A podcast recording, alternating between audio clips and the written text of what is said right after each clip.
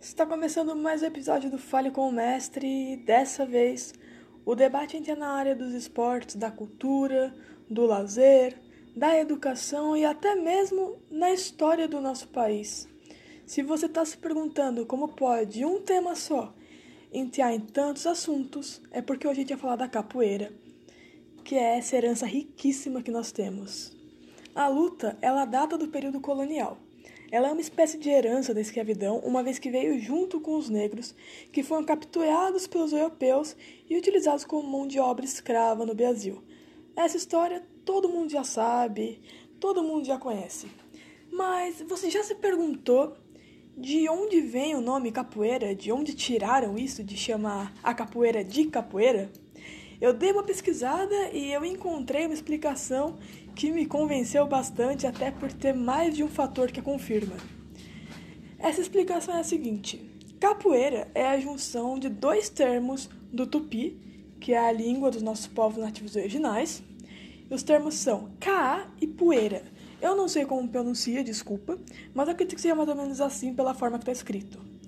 Isso na língua tupi significa mais ou menos mato que foi ou que foi mato, fazendo alusão à vegetação que cresce onde o mato foi cortado, naqueles campos mais largos onde o mato foi cortado e está crescendo novamente mais rasteiro. Era nesse solo que os escravos praticavam a capoeira e por isso dizem que tem esse nome. Essa relação também é citada por José de Alencar no romance Iracema, o que sustenta bastante essa explicação, não é mesmo? Para a gente entender mais sobre esse assunto, eu convidei Rodrigo de Carvalho, mais conhecido como Mestre Fofão, que é um dos fundadores e responsável, é o responsável, na verdade, do Centro Cultural de Capoeira Legado Negro. Eu vou dar uma explicada aqui breve sobre o grupo, ele vai fazer isso melhor, obviamente, mas o grupo ele foi fundado em 2014, foi fundado em São Paulo, que é seu estado de atuação. Também atua em outros municípios, como São Pedro, Piracicaba, Brotas, Torrinha, Indaiatuba e Dois Córregos. Meu nome é Rodrigo de Carvalho, conhecido na capoeira como Mestre Fofão. Eh, meus primeiros contatos com a capoeira foi na década de 1990 e iniciei em 1993 é, na cidade de São Pedro, SP. Eu conheci a capoeira na cidade de Santos, estava a trabalho juntamente com meu pai. Eu ainda era adolescente, mas acompanhava meu pai em alguns trabalhos. E de lá para cá nunca mais parei com a capoeira. Estou completando 27 anos de capoeira. Eu comecei a capoeira porque eu sempre gostei de artes marciais, de filme. Então eu gostava muito do Bruce Lee, Van Damme.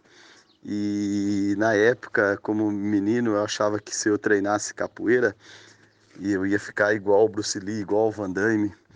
E comecei a praticar por essa fantasia de ficar bom e querer ter uma disciplina também marcial. E, e, e, procurei uma academia. Quando eu vi a capoeira, eu me apaixonei e continuei até hoje. Então, Rodrigo, conta pra gente como surge o Legado Negro, de onde vem esse nome. Explica pra gente aí o surgimento desse centro cultural do qual você é responsável. O Centro Cultural Legado Negro surge é, com um afastamento meu, desligamento do grupo Cativeiro Capoeira, né, com a minha saída, e onde eu permaneci 20 anos no grupo Cativeiro. Aí eu fundei o Centro Cultural Legado Negro Capoeira e foi lendo um livro também com ligação é, é, com as histórias de da, revoltas do dos chibatas, onde eu vi a palavra, é, a todo momento, a palavra legado, o legado do negro, o legado do, do, do Cândido Machado.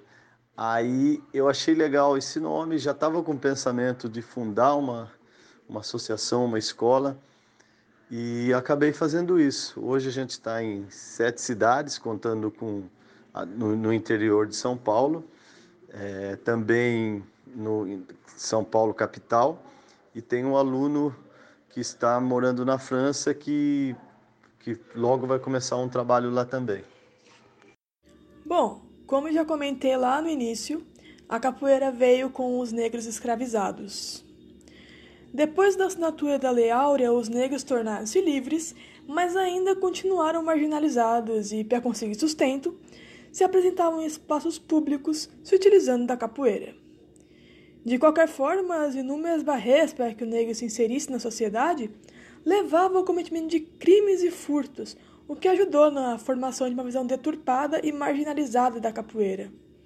Dessa forma, o que hoje é patrimônio cultural, em 1890 era considerado crime pelo Código Penal Brasileiro, que, segundo o artigo 402, dizia o seguinte: Fica proibido fazer nas ruas e praças públicas exercício de agilidade e destreza corporal, conhecida como capoeiragem, andar em carreiras, com armas ou instrumentos capazes de produzir lesão corporal, provocando tumulto ou desordens, ameaçando pessoa certa ou incerta, ou incutindo o temor de algum mal.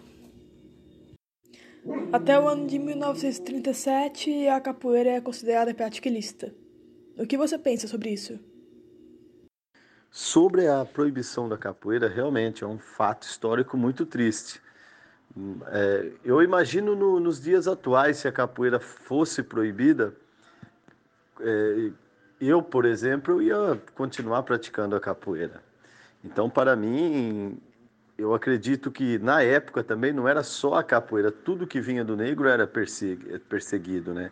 As religiões, a capoeira. E mesmo assim, ainda é, eles conseguiram, é, de alguma forma, que a capoeira che é, che chegasse aonde chegou até hoje. Né? Depois, em 53, o saudoso mestre Bimba apresenta a capoeira para o então presidente Getúlio Vargas e, e a capoeira tem um reconhecimento na época muito bom pelo, pelo presidente, pela secretaria na, na, na época da, da educação e é reconhecida como tal do, na, na, época. Então isso é uma coisa também que, que ao mesmo tempo deixa a gente feliz. Foi apenas em 1937 que a prática deixou de ser considerada criminosa. Isso graças aos esforços do mestre Bimba, que foi responsável pela abertura da primeira academia a praticar a luta. Ele acreditava que a prática dentro de academias, em vez de na rua, pudesse mudar a visão marginalizada da luta. Além do fato citado, nós temos diversas outras conquistas da capoeira, e por isso eu quero saber do nosso mestre qual que é para ele a conquista mais significativa. Na visão dele, é claro, não que seja mais significativa da capoeira em si. Então conta pra gente, qual para você é a, a conquista que mais te marcou? Olha, vários fatos na capoeira marcantes pra gente que é praticante da arte, né? Com todo o seu contexto histórico.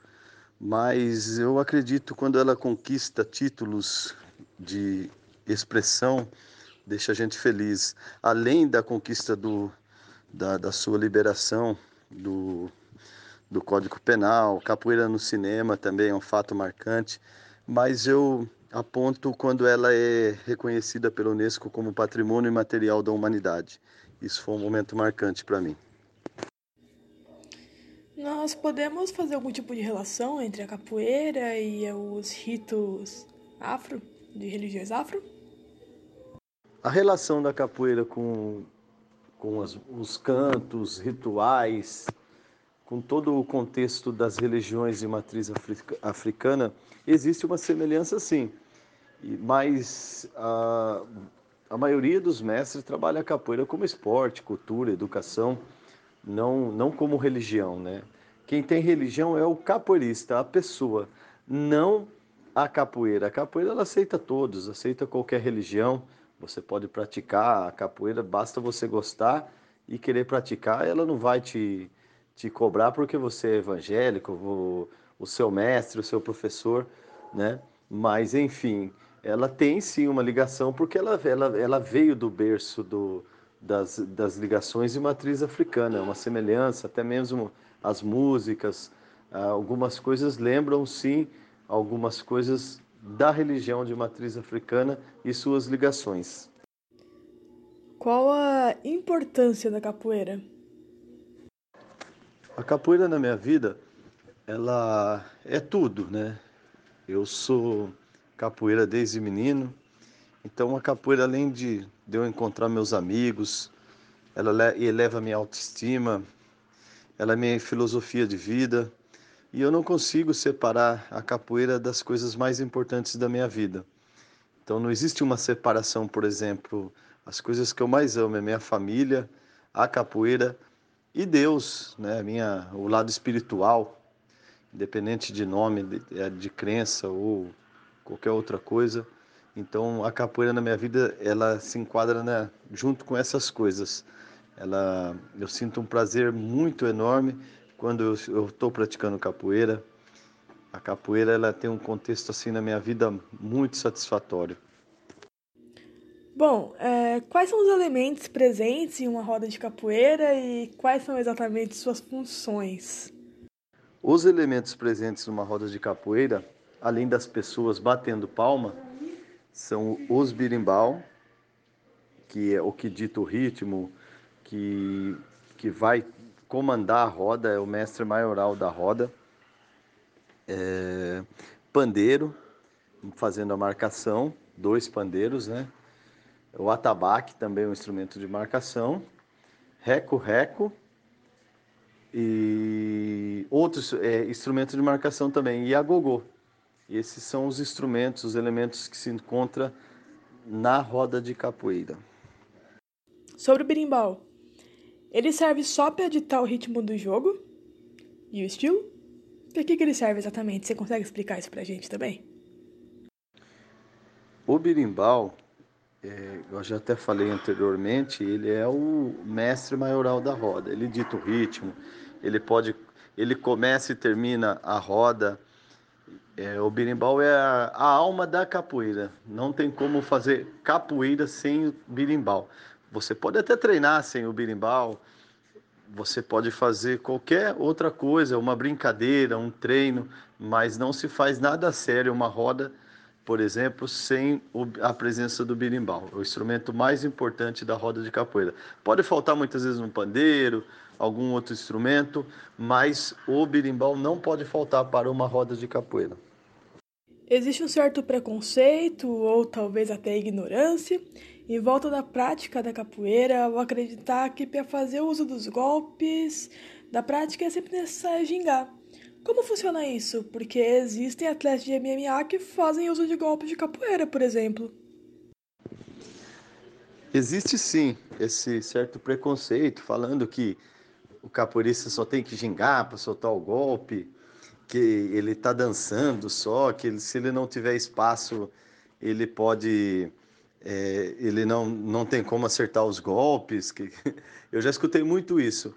Mas eu até ironizo isso, né? Na verdade, a capoeira é uma luta de ataque e defesa e tem golpes traumatizantes, desequilibrantes, que podem machucar seriamente uma pessoa, até mesmo levar ao óbito. E quem muitas vezes falou isso não teve uma iniciação de artes marciais, então não é leiga, uma pessoa leiga que, que muitas vezes falou isso e porque a capoeira sim, ela é um místico de dança e luta, mas ela é uma luta disfarçada em dança. E como toda luta, ela se torna perigosa, né? E a ginga é uma troca de base, a todo momento está trocando de base para confundir o adversário. E na verdade, é, também se o capoeirista não quiser aplicar o golpe xingando, ele consegue perfeitamente. Existem golpes de curta e longa distância, como as outras lutas. E vários lutadores praticam capoeira e querem conhecer porque os golpes da capoeira são mais místicos, né? Então, por exemplo, uma melua de compasso, um rabo de arraia, você não se vê em outras lutas, é na capoeira e são golpes totalmente traumatizantes. É, vários lutadores famosos, como Anderson Silva, já nocauteou seus adversários com a, o golpe de capoeira e, e levando até o nocaute. Então a capoeira é uma luta muito eficaz e perigosa. Bom, já que eu já citei por aqui que em 1937 a prática deixou de ser considerada criminosa no Brasil, vale muitíssimo a pena a gente falar sobre mais algumas conquistas dessa prática. Primeiro, eu acho que é importante para todo mundo saber que no dia 3 de agosto é considerado o Dia do Capoeirista. E isso não é recente não. Isso vem desde 1985. Isso por conta de uma lei que foi instaurada lá naquele ano e que dizia que no dia 3 de agosto deveria se comemorar o Dia do Capoeirista. Outra conquista bastante importante, essa é muito importante mesmo.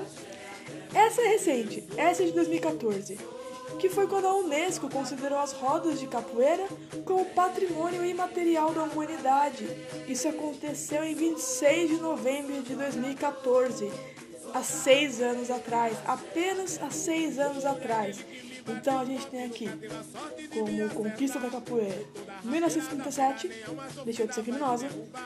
1985 passa a ter um dia de comemoração e apenas em 2014 é considerado um patrimônio da humanidade pela Unesco.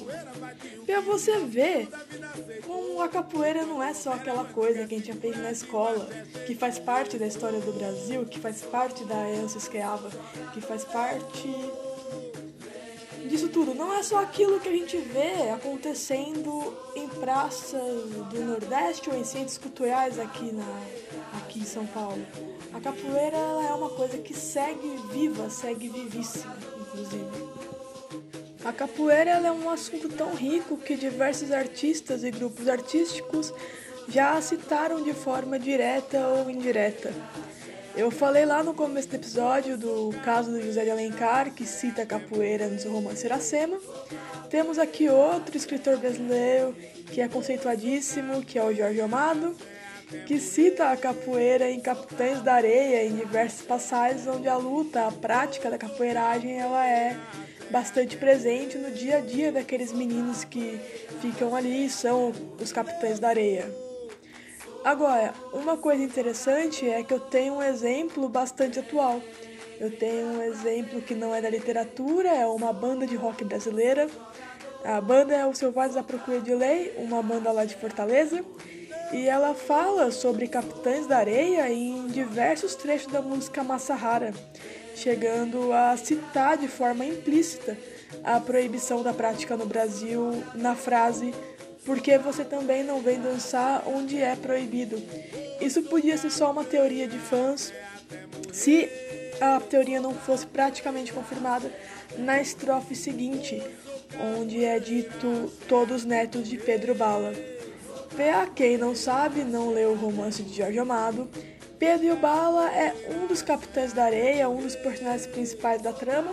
Ele é o líder do bando e ele é um ótimo capoeirista na história. Então, isso traz pra gente a confirmação de que sim, essa música está falando ali sobre capoeira em diversos trechos. E isso é muito interessante porque, como você pode perceber, a capoeira ela não ficou lá atrás, ela é atual e ela é reverenciada por grupos até hoje. Grupos que nem são da capoeira estão reverenciando a prática. Talvez por ser um, um grupo de Fortaleza também, é uma herança brasileira de qualquer forma. E eu acho bastante interessante ver que lá atrás ela era citada, ela era reverenciada, você via que a prática existia, que a prática estava sendo ali percebida. E você vê de novo isso aqui agora, na modernidade, na nossa era, sendo de novo percebido, reverenciado. Eu acho isso bastante interessante citar uma curiosidade que nem todo mundo sabe. Enfim, enquanto eu pesquisava e conversava com algumas pessoas sobre o tema, me surgiu uma pequena dúvida. Na verdade, não é bem uma dúvida, é só uma curiosidade mesmo. Eu quero saber a sua opinião. É, enfim, a gente pode dizer que a capoeira ela é brasileira? A capoeira ela é afro-brasileira, mas com mais afirmação em território brasileiro, difundida no Brasil, pelo fato da escravidão, que todos acreditamos que é, o escravo em ânsia de liberdade praticava capoeira para se defender e se libertar, para fugir para os quilombos. É, essa é uma tese muito forte também que a gente acredita. E é, vamos acreditar que a capoeira veio em gestação com os negros escravizados, né? E chegando ao Brasil, ela nasce pelo fato de todo esse contexto da escravidão. Então acreditamos e temos muita convicção que foi difundida no Brasil. O episódio de hoje vai ficando por aqui. Eu quero agradecer de coração ao Rodrigo, mestre fofão, com o prefixo chamado, por ter tirado um tempinho para conversar com a gente. Porque eu sei que não tá fácil piar ninguém. Eu sei que a vida de todo mundo anda uma correria. Então, sério, muito obrigado. E para vocês eu quero pedir para não esquecerem de seguir o nosso Instagram. Se você não está seguindo ainda, eu vou lembrar mais uma vez o arroba, porque ele é muito fácil. É fale.com.o.mestre. E também não deixe de acompanhar a gente, a gente está toda quarta-feira às 18 horas no Spotify ou na Rádio Marca Brasil, duas vezes por semana, na terça-feira às 18 horas com Fale com o Mestre e na quinta-feira às 19h30 com o Rádio Ligado. Eu vou ficando por aqui, muito obrigado pela companhia e até a próxima. Como eu citei artistas que fazem referência à capoeira, hoje a gente encerra esse podcast com duas músicas. Uma é a já citada da banda Selvagens da Pecuia da Lei e a outra é de Baden Powell. Então, aproveitem. A gente vai ficando por aqui.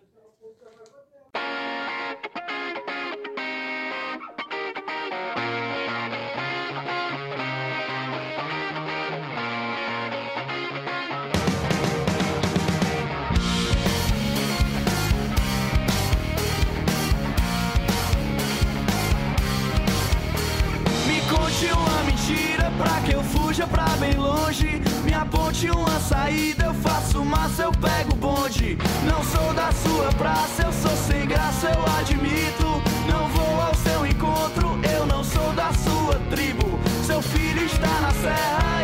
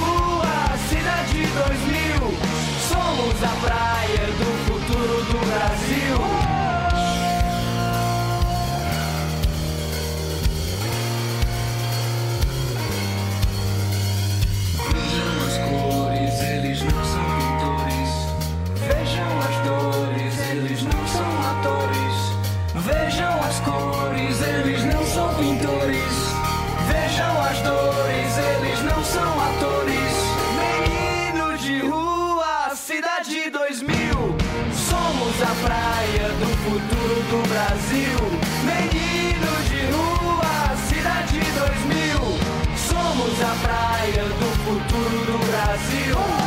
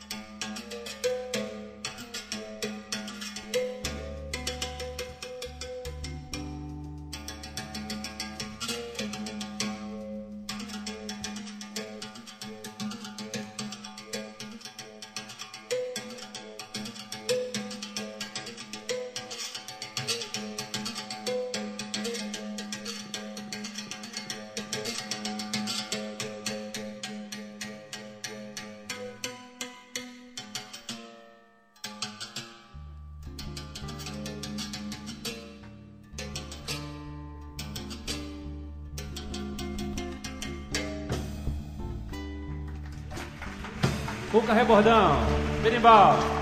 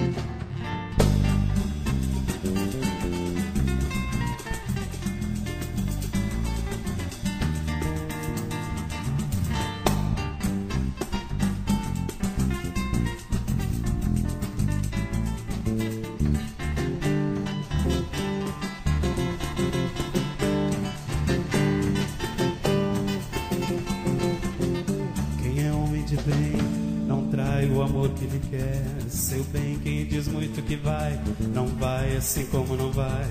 Não vem quem de dentro de si não sai, vai morrer sem amar ninguém. O dinheiro de quem não dá é o trabalho de quem não tem capoeira que é bom. Não cai se um dia ele cai, cai bem. Berimbau, berimbau, berimbau, berimbau, berimbau, berimbau, berimbau, berimbau, berimbau, berimbau. Capoeira me mandou dizer que já chegou, chegou para lutar. Berimbau me confirmou, vai ter briga de amor, tristeza camarada.